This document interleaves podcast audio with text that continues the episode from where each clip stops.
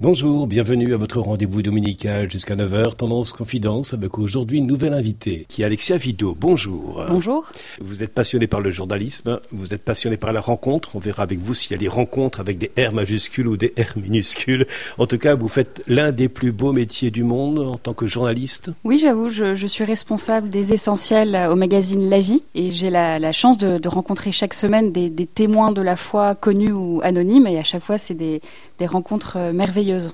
Alors, puisque la rubrique euh, dans, ce, dans cet hebdomadaire qui est la vie s'appelle l'essentiel, comment faites-vous le, tri sélectif entre ce qui est accessoire et ce qui est essentiel?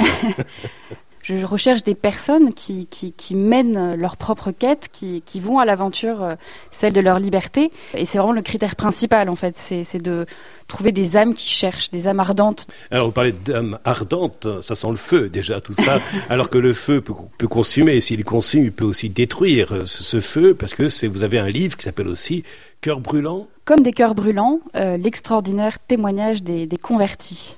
Alors on en parlera tout à l'heure en, seconde partie d'émission. Et pour l'instant, donc, euh, je vous indique les deux mots-clés de, cette émission pour lesquels vous avez accepté de votre temps, euh, Alexia Vido. Les deux mots-clés sont cœur et vie. Qu'est-ce que ça vous inspire, ces deux mots, lorsque vous regardez votre propre existence?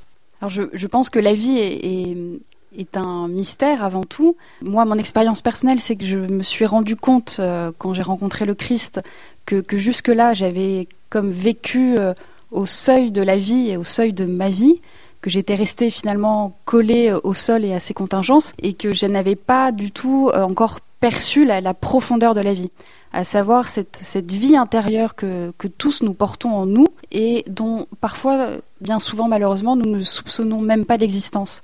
Et, pour moi, la vie, c'est ça. C'est enfin, pas que la matière, c'est aussi euh, euh, la vie de l'âme, la vie de l'esprit, ce continent intérieur qui, qui mérite tellement d'être exploré. Comme c'est bien dit, un continent intérieur, on ne l'avait jamais fait hein, en, 30 ans de, radio. Et si vous aviez à écrire la, partition musicale de, de, de, votre vie, quels en seraient les rythmes, quels en seraient les silences, et puis bien sûr, quel serait le titre de cette partition musicale de votre vie, Alexia Bido C'est une belle question à laquelle je ne m'attendais pas. Partition, déjà, moi, ça m'évoque la musique, et pendant des années, je voulais être pianiste, donc la, la, la, musique euh, a été ma vie pendant assez longtemps. D'ailleurs, c'est une digression, mais avant ma conversion, été passionnée de Bach et notamment des, passions selon Saint Jean, selon Saint Matthieu et les cantates. Donc je pense que ma vie a commencé à, jouer bien avant euh, que, j'entre dans la profondeur dont je parlais avant.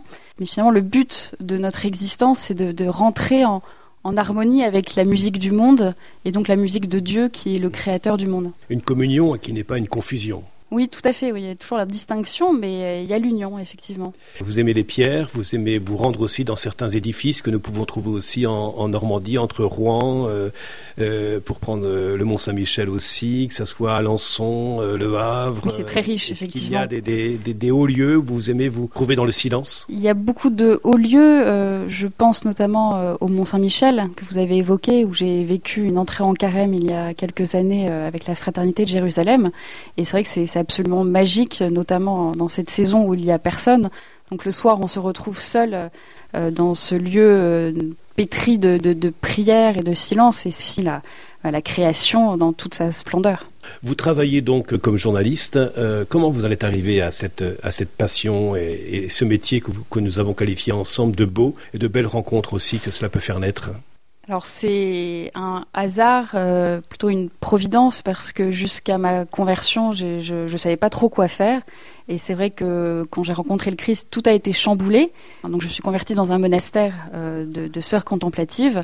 Je me suis cherchée dans ma vocation un petit peu, j'ai fait des séjours au monastère.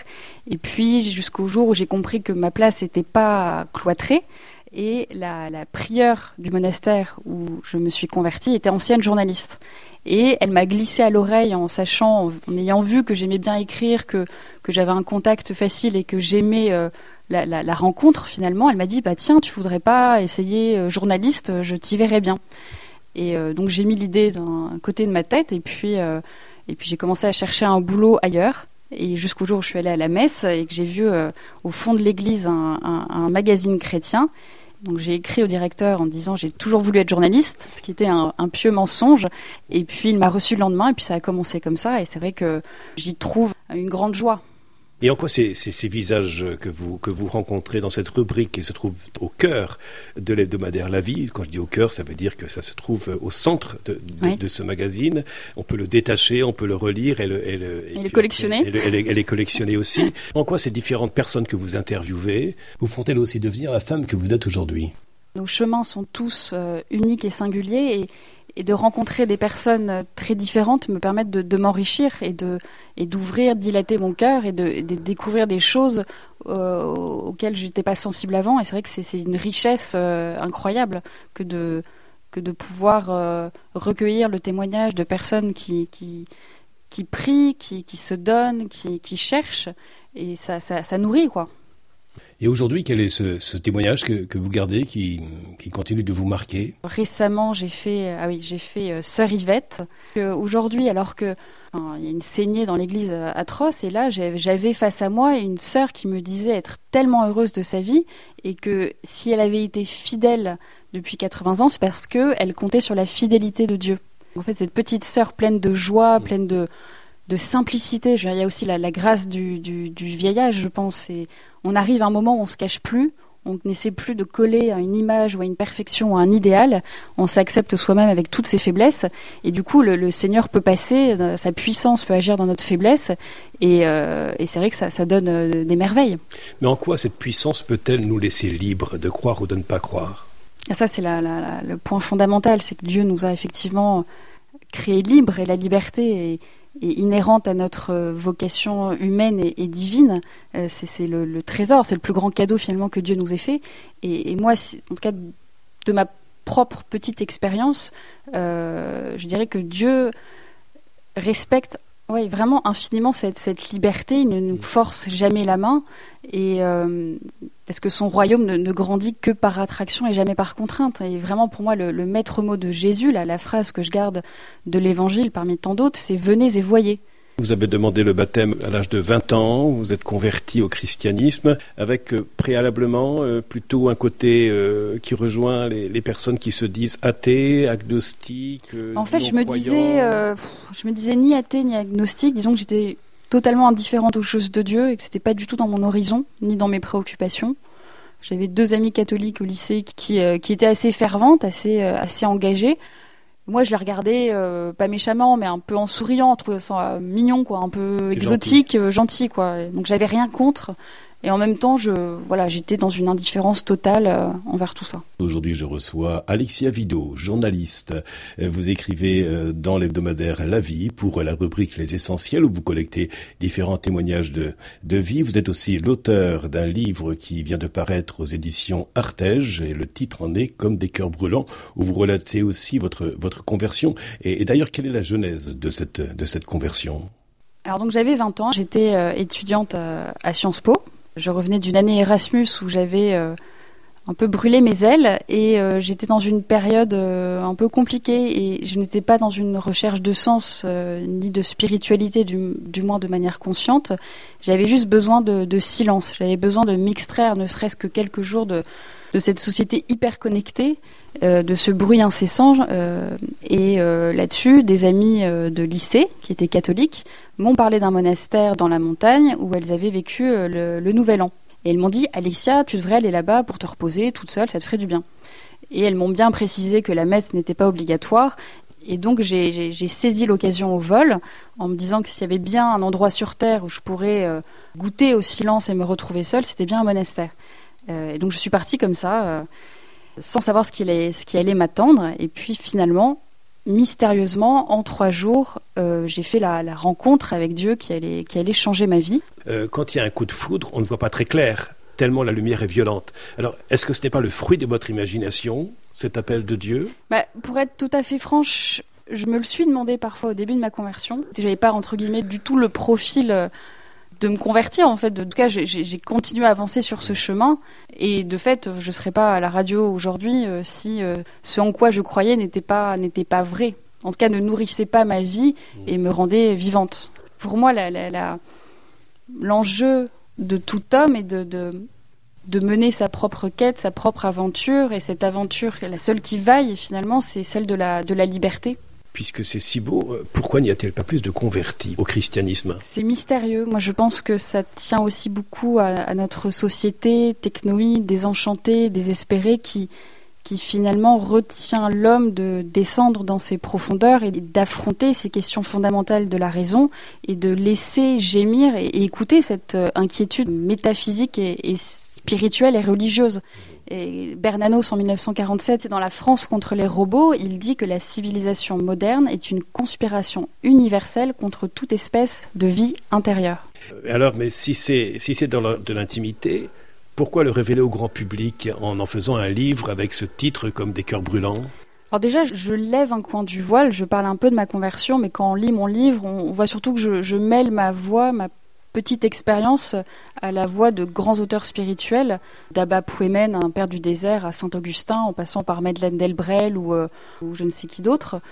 Donc voilà, je ne dis pas beaucoup de choses sur moi. En même temps, j'écris à la première personne parce que et c'est vrai que la, conversion est, un, est une vérité intime cachée au converti lui-même, et en même temps, je pense qu'il est un devoir pour tout chrétien et a fortiori pour le converti de, témoigner de ce cadeau reçu en fait de ce trésor parce que selon moi la mission est, dans l'ADN du chrétien. Comment a réagi votre entourage, euh, entourage familial et professionnel?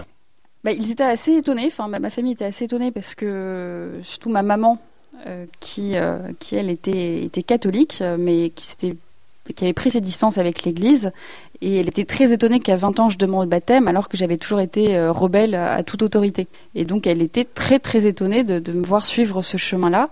Mes sœurs aussi également. Après bah voilà ça, fait tout un chemin. Euh, et puis euh, mes parents m'ont surtout vu que j'avais trouvé une joie qu'ils n'avaient pas encore, enfin pas vue avant sur mon visage et, dans ma vie. Donc ça les a rassurés. Et, j'ai essayé de leur expliquer aussi. Et j'ai notamment trouver une parole chez Benoît XVI qui explique à, merveille finalement ce qu'est la, conversion. C'est, il dit dans Dieu est amour, il me semble, que à l'origine du fait d'être chrétien, il n'y a pas une grande idée ni une décision éthique, mais la rencontre avec un événement, avec une personne qui donne à la vie un nouvel horizon et par là son orientation décisive donc voilà, moi j'expliquais à mes parents que quand demandant le baptême, je n'allais pas signer au, long, euh, au bas d'une longue liste de, droits et de devoirs, de principes, d'interdits, que j'allais pas euh, souscrire à une sagesse ou à une philosophie, ni euh, rejoindre une communauté d'appartenance, mais que je voulais m'engager dans une relation sérieuse avec cette personne qui est Dieu et que j'avais rencontrée et dont j'étais tombée amoureuse. Parce qu'accorder sa confiance vis-à-vis de quelqu'un que nous voyons, c'est pas simple tous les jours. Demeurer fidèle à cet engagement, ça peut être vrai aussi dans le mariage ou dans la vie religieuse par rapport à une vocation. Mais euh, s'engager vis-à-vis de quelqu'un que l'on ne voit pas dans un monde matérialiste, euh, ça peut apparaître euh, suspicieux. C'est vrai que ce sont des, mots qu'on a peut-être du mal à comprendre aujourd'hui parce qu'on n'a plus les outils pour comprendre ce qu'est la foi, euh, cette source intérieure et vive à laquelle les, les, hommes puissent depuis la nuit des temps. Il n'est pas visible à, l'œil nu, mais il se manifeste de mille manières, de manière très concrète. Et des premiers déclics de ma conversion, ça a été la contemplation de la beauté de la création. Et comment faites-vous pour que ce traitement puisse continuer comme pour la Covid-19 On a parlé de vaccin, ensuite il y a un rappel. Et qu'est-ce que vous avez comme, euh, comme piqûre de rappel pour que vous puissiez continuer de vivre ce que vous ressentez à l'intérieur dans cette, belle dimension de paix? Moi, c'est vrai que les, les, monastères euh, de Bethléem, donc là où je me suis convertie, sont vraiment mes oasis. J'y retourne très régulièrement pour, euh, pour me ressourcer, pour, pour faire silence. Ça rallume la flamme que j'ai en moi Alors, ce qui peut être étonnant, c'est comment une personne de, de 20 ans peut se convertir. Euh, ce que vous racontez dans votre livre comme des cœurs brûlants paru aux éditions Artege, vous en êtes l'auteur, Alexia Vido, et par rapport à tout ce que peut connaître l'Église aujourd'hui à travers ces différents euh, dossiers de pédocriminalité, comment expliquez-vous le fait que euh, Dieu continue d'appeler ce que vous avez ressenti avec ces beaux mots hein, que vous avez qualifiés de paix, de joie, etc et, en même temps, euh, comment ça n'a pas fait obstacle à votre réponse et vit ses sacrements au sein de l'Église? Moi, c'est vrai que je suis blessée, euh, je pleure quand je vois les abominations dont sont capables euh, des, consacrés, et puis au-delà de ça, de, tous les laïcs, enfin de, tous les chrétiens. Et en même temps, je veux continuer à aimer cette Église qui me rend le, Christ visible. Et j'essaye d'accepter de vivre dans, voilà, dans cet état permanent de, déception envers cette institution qui faite de, de, pêcheurs qui sont capables des, pires choses. Et tant qu'il y aura de l'homme, il y aura, il y aura du péché, quoi. Et votre préparation au baptême euh, s'est passée en combien de temps? Donc la règle, normalement, c'est quand même le catéchuménat pendant deux ans avec un accompagnement, etc. Il y a plein d'étapes. Donc j'étais à Sciences Po, mais je retournais euh, presque tout le temps au monastère. Donc ça a été une préparation euh, par la liturgie, par la lecture de la parole, et puis aussi par une petite sœur qui me suivait, une petite sœur théologienne. Donc j'ai eu des cours assez, euh, assez intenses. Et donc voilà, le 6 septembre, je, je recevais le baptême. Bientôt le terme de cette émission que vous avez accordée à Alexia Vidou à, à, Tendance Ouest et son magazine Tendance Confidence. Euh, que direz-vous à Dieu lorsque vous serez face à lui? Je lui dirai pas forcément quelque chose, mais j'aimerais qu'il me dise cette parole de l'Évangile entre dans la joie de, de ton Seigneur. Et je rappelle le titre de votre livre paru aux éditions Artege, Comme des cœurs brûlants. Podcast by Tendance Ouest.